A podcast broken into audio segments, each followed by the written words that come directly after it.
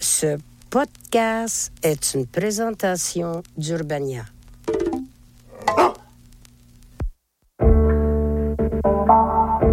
Que se joue-t-il en nous quand nous avons le cœur brisé? Est-ce une personne que nous pleurons ou bien sommes-nous en plein sevrage? La voix, le corps de l'autre nous manque-t-il tant que ça? Ou est-ce aussi la position sociale de célibataire qui nous effraie? Bref, les chagrins d'amour. Qui sont-ils? Quels sont leurs réseaux? Pourquoi nous font-ils si mal? Et comment pourrions-nous les vivre mieux? Je suis Olympe de G. Je vous emmène à la recherche de nouvelles pistes pour comprendre et agir face à cette expérience si commune mais si mal comprise qu'est le chagrin d'amour.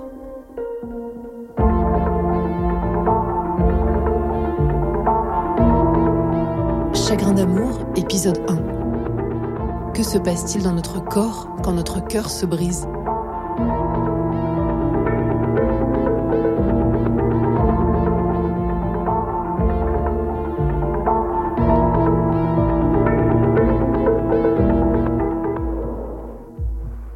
C'est une vraie violence physique, moi, je trouve. Ça tire, ça tord, ça serre. euh, Il y a la sensation euh, d'être comprimé. Je ressens une déchirure, en même temps une torsade intérieure. Et vraiment, moi, j'ai eu l'impression pendant des jours et des jours et des jours, j'allais crever, quoi. J'allais crever de. par asphyxie ou par manque de. Je sais pas quoi, comme s'il y avait plus de ressources en moi qui me permettaient de me tenir debout, de penser, de respirer, de me lever, de prendre soin de moi. C'est le corps réagit de manière très douloureuse, des vertiges, les muscles qui se crispent, euh, des envies de vomir. Je trouve ça dingue à quel point le cerveau peut être connecté au corps. Euh, j'ai plus vraiment mangé pendant ouais deux mois peut-être.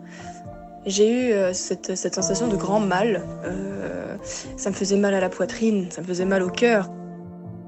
À partir de début octobre, j'ai commencé à pleurer tout le temps, partout. Mais à des endroits où j'aurais jamais pleuré. Genre, je, je pleurais dans ma cuisine, je pleurais en mangeant, je pleurais le soir, la nuit, le matin. Mais partout, je pleurais au boulot, je pleurais. J'ai pleuré à la salle de sport, j'ai pleuré dans les toilettes de la salle de sport. J'arrivais pas à m'arrêter. Je mangeais plus. C'était difficile pour moi. Mes TCA ont réapparu parce que du coup, euh, j'avais plus personne pour me dire que j'étais belle, entre guillemets. J'avais plus personne pour me dire que j'étais forte, j'avais plus personne pour me regarder. Et là, euh, ça a été vraiment la descente aux enfers dans le sens où euh, j'ai vraiment perdu 10 kilos. J'étais super fine, hein, on voyait mes côtes, je plaisais aux mecs, etc. Et je trouvais ça tellement horrible. Parce que je me prenais en même temps les t'es super belle et t'es fine et voilà, ça te va super bien et machin. Et en même temps, j'avais envie de mourir quoi. Euh, donc il a raccroché et là j'ai hurlé de douleur et c'est comme si euh, en fait entre mon ventre et ma tête euh, il y avait un, un câblage qui passait et que au niveau du cœur et ben en fait quand il a raccroché quoi quand il m'a dit qu'il allait voir donc cette nouvelle nana c'est comme s'il avait rentré sa main dans ma poitrine en fait et qu'il avait tout arraché en fait me réveillais la nuit, j'avais l'im- j'avais l'impression que mon corps refusait de continuer. C'était pas. Je me réveillais, j'avais l'impression de pas respirer, que le, cœur arrêtait un peu de battre et j'avais jamais eu cette sensation-là où je me réveillais vraiment ça. Je saurais pas comment l'exprimer, mais mais euh, il y a un truc où on se sent dépossédé de son corps, je crois. Moi, je suis quand même un bon vivant. euh, manger, ça m'intéressait pas. Euh, le sexe, j'aime bien ça, mais euh, ça, ça, ça, pouvait pas. euh, même, bah, j'étais tout seul, donc voilà, mais ça, ça, ça pouvait pas. Enfin, rien, rien ne fonctionnait. La tristesse, elle s'est vraiment répercutée physiquement sur moi et c'est-à-dire que genre je vais chez la kiné depuis des mois parce que en fait mon diaphragme est tellement serré et contracté et c'est c'est les émotions hein, le diaphragme vraiment hein, euh, est tellement contracté que du coup ça m'a déplacé des côtes et des vertèbres c'est-à-dire que cette rupture m'a déplacé des côtes et des vertèbres. C'est bon. Voilà.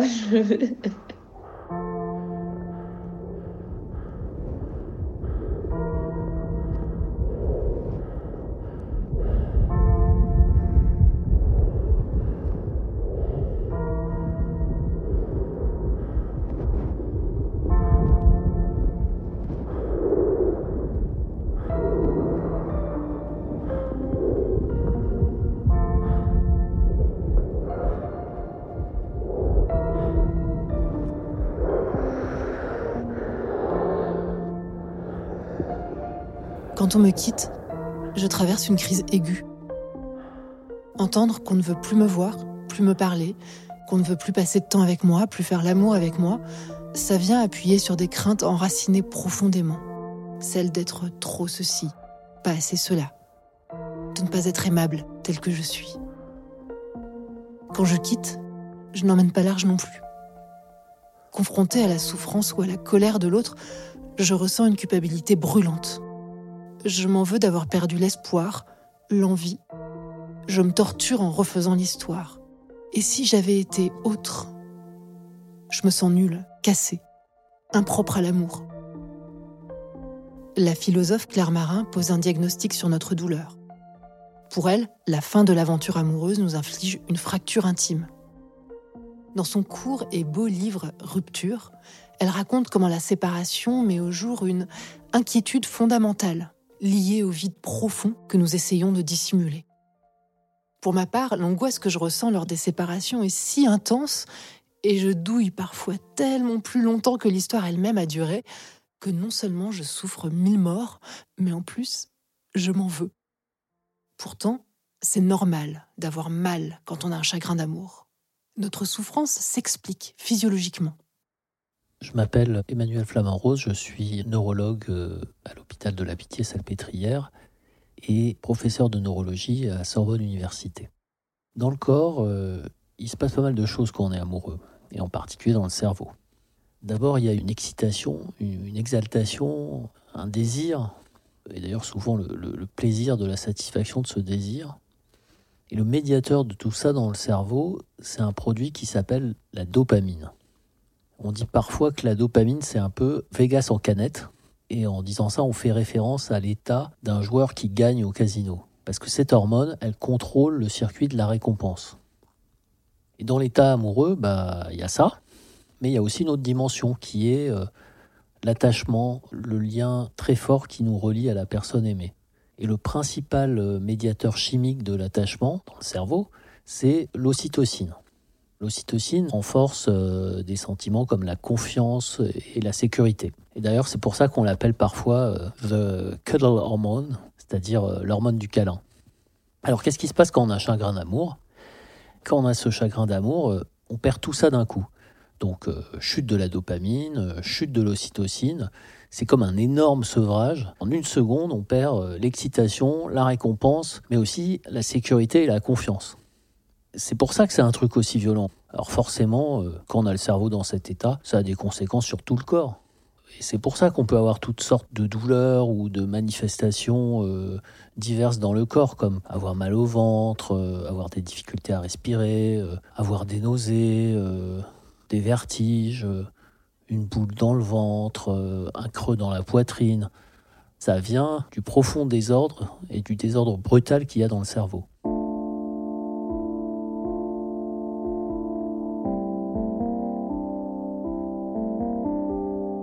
Quelqu'un qu'on aime, la violence de notre souffrance est réelle. Si réelle qu'on peut la voir dans le cerveau la brillante chercheuse Léonie Coban et le neuroscientifique reconnu Thor Weiger ont examiné par IRM les cerveaux de 40 personnes qui ont été quittées par leur partenaire de vie. Les 40 courageux et courageuses sont entrés dans la machine à IRM fonctionnelle avec une photo de leur ex. Tantôt, on leur a demandé de se rappeler du moment de la rupture, tantôt, on leur a envoyé un stimulus très chaud sur l'avant-bras gauche.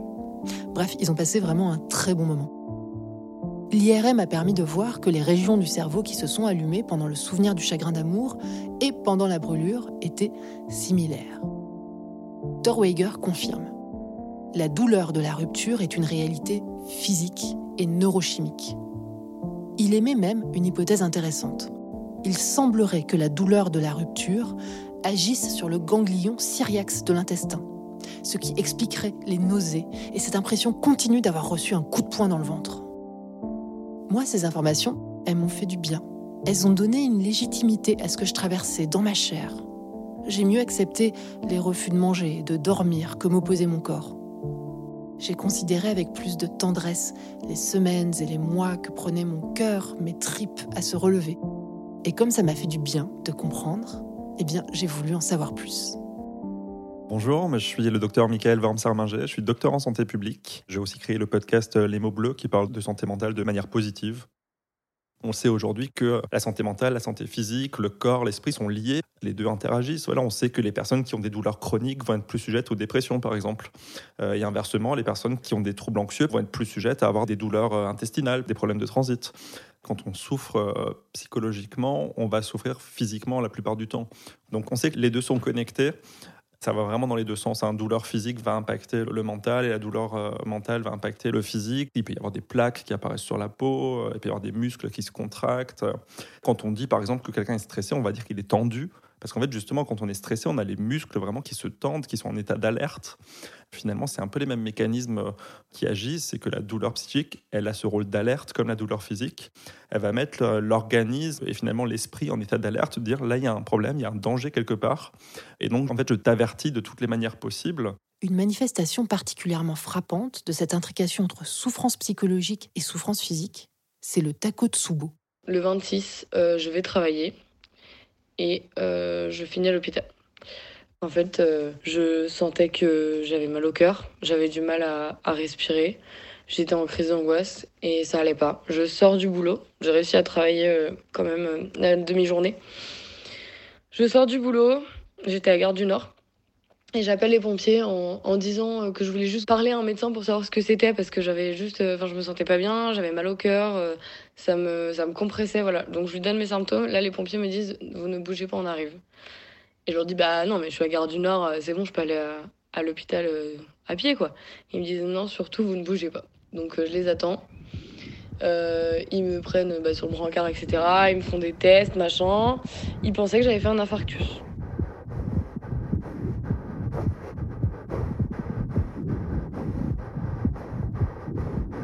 Le Takotsubo est aussi appelé syndrome du cœur brisé. C'est une maladie du muscle cardiaque qui touche 3000 personnes chaque année en France, le plus souvent des femmes. Elle survient après un stress émotionnel intense, ce qui lui vaut aussi le nom de syndrome du cœur brisé. C'est une appellation qui est romancée. Quand on regarde les études scientifiques, on voit bien que le Takotsubo n'est pas spécifiquement associé à la rupture amoureuse. Mais il n'en demeure pas moins un très bon exemple du lien intime entre corps et esprit, entre chagrin et dérèglement physique. Mon nom est Jessica Porcillo, je suis chirurgienne cardiaque euh, au Centre hospitalier de l'Université de Montréal. Je suis cofondatrice d'une clinique de santé cardiovasculaire de la femme dans ce même centre hospitalier, puis je suis professeure agrégée à l'Université de Montréal. La docteure Jessica Forcillo est engagée pour une meilleure connaissance des maladies cardiovasculaires chez les femmes. Les femmes ont deux fois plus de risques de mourir d'un infarctus que les hommes, et elles sont cinq fois plus nombreuses à mourir d'une maladie du cœur que de cancer du sein. Elles sont aussi plus atteintes par certaines pathologies, telles que le syndrome du cœur brisé, qui reste méconnu. C'est un ballonnement de la partie basale du cœur, puis un rétrécissement de sa pointe, comme un, piège à pieuvre. Et euh, les patients se présentent avec une présentation d'un infarctus. Sauf que quand on les envoie en coronarographie là, pour aller colorer les artères du cœur avec du colorant pour voir s'ils ont des blocages, ben, ils n'ont pas de blocage. Donc, c'est un infarctus sans blocage des artères.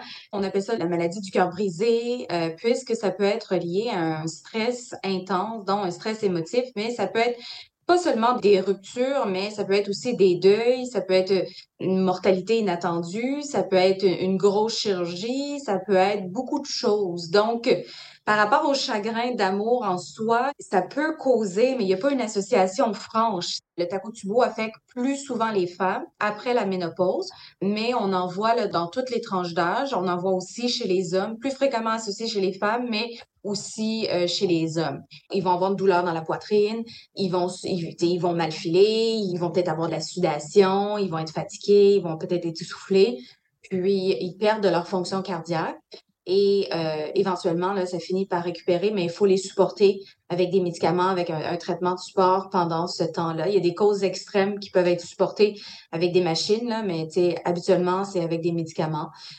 Il y a tellement de travail à faire par rapport à la maladie cardiovasculaire, surtout celle qui affecte les femmes principalement. Souvent, euh, au niveau des professionnels de la santé, c'est encore euh, c'est moins bien connu. Puis si les gens sont éduqués par rapport à ça, puis qu'ils savent qu'il y a quelque chose qui va pas avec eux-mêmes, ils peuvent justement être euh, les avocats pour défendre un peu leur cause et mieux comprendre c'est quoi la maladie cardiaque de, dans toutes ses formes. Si les femmes peinent à se faire diagnostiquer puis soigner quand leur cœur défaille, de leur côté, les hommes qui souffrent après une rupture vont avoir des difficultés à oser demander de l'aide.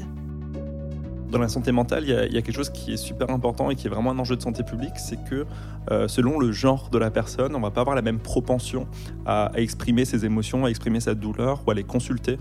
Euh, l'homme, il est formaté dans un modèle de virilité, il faut être fort en toutes circonstances, surtout pas montrer qu'on peut se sentir faible, par exemple, alors que c'est pas de la faiblesse, avoir une douleur psychique.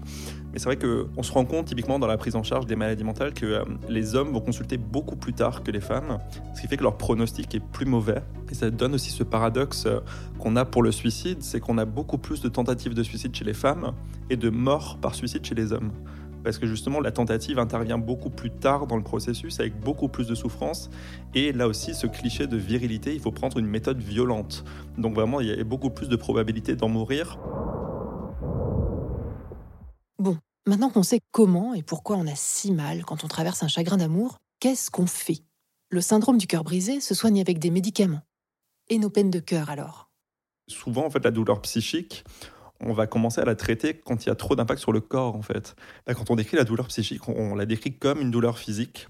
Il y a des études qui ont porté euh, justement là-dessus en utilisant des antidouleurs euh, qui sont utilisés voilà, pour la douleur physique, comme le paracétamol. Hein, voilà, on, sait tous euh, ce que c'est.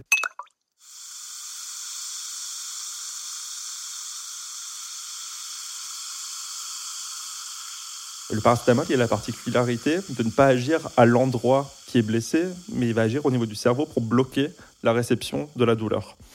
Et ce dont on s'est rendu compte dans certaines études, c'est que quand on donne du paracétamol à des personnes qui sont mises dans une situation de rejet, donc vraiment de manière expérimentale, voilà, on les fait participer à un jeu, donc la personne euh, ne sait pas que tous les autres sont ligués contre elle, et donc au bout d'un moment, elle va se sentir rejetée. Donc il va y avoir cette expérience subjective du rejet, de la douleur psychologique du rejet, et quand on donne justement du paracétamol ou de l'acétaminophène aux, personnes, ben, on se rend compte que ça atténue en fait cette douleur sociale, cette douleur du rejet. Et c'est ça qui est assez impressionnant, c'est que vraiment au niveau du, cerveau, on se rend compte que des médicaments qu'on utilise pour la douleur physique peuvent agir aussi sur certaines facettes de la douleur psychique. Donc ça peut être une belle piste de, recherche aussi de voir euh, bah, comment ce serait possible d'atténuer la douleur d'une rupture amoureuse. D'autres molécules plus puissantes que le paracétamol sont envisagées contre la souffrance du chagrin d'amour c'est le champ de recherche d'Alain Brunet, professeur de psychologie à l'université McGill. Selon lui, si le souvenir de notre ex nous fait mal, c'est parce qu'au moment où nous avons vécu la séparation, notre cerveau baignait dans un bouillon d'hormones de stress.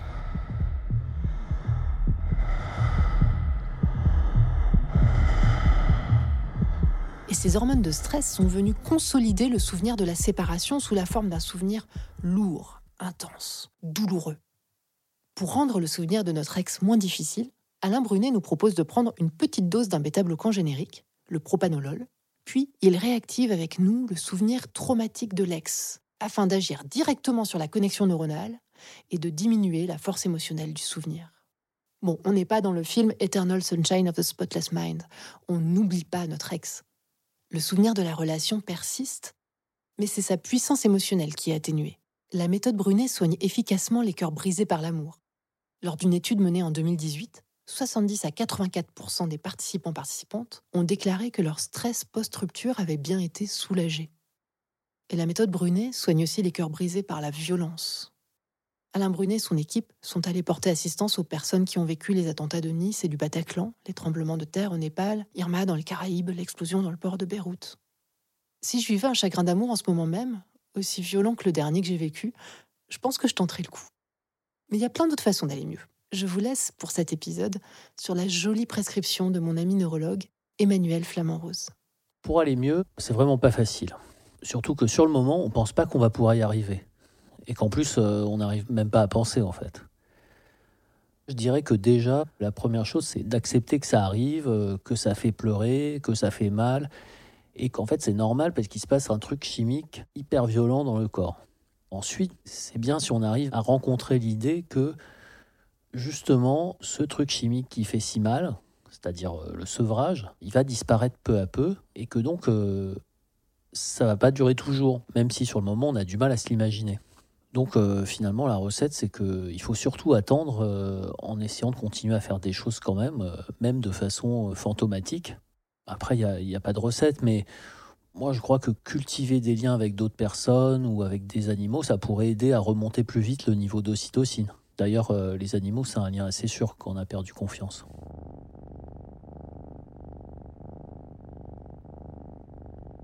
Et à mon avis, euh, l'exercice physique, c'est aussi une bonne option parce qu'il est associé à la libération de multiples neurotransmetteurs de bien-être dans le cerveau.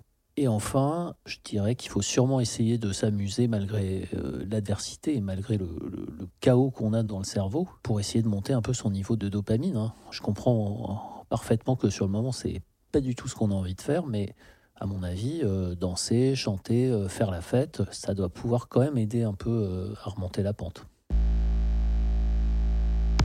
Merci au professeur Flamand Rose et Jessica Forcillo, ainsi qu'au docteur Michael Vorbs Herminger.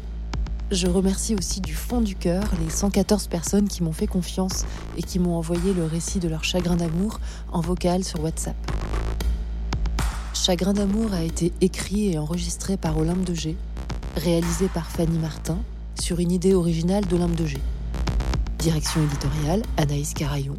À la production Timothée Bruno Leroy producteurs délégués Élise Richard et Florent Pfeiffer. Chagrin d'amour est une production originale Urbania France.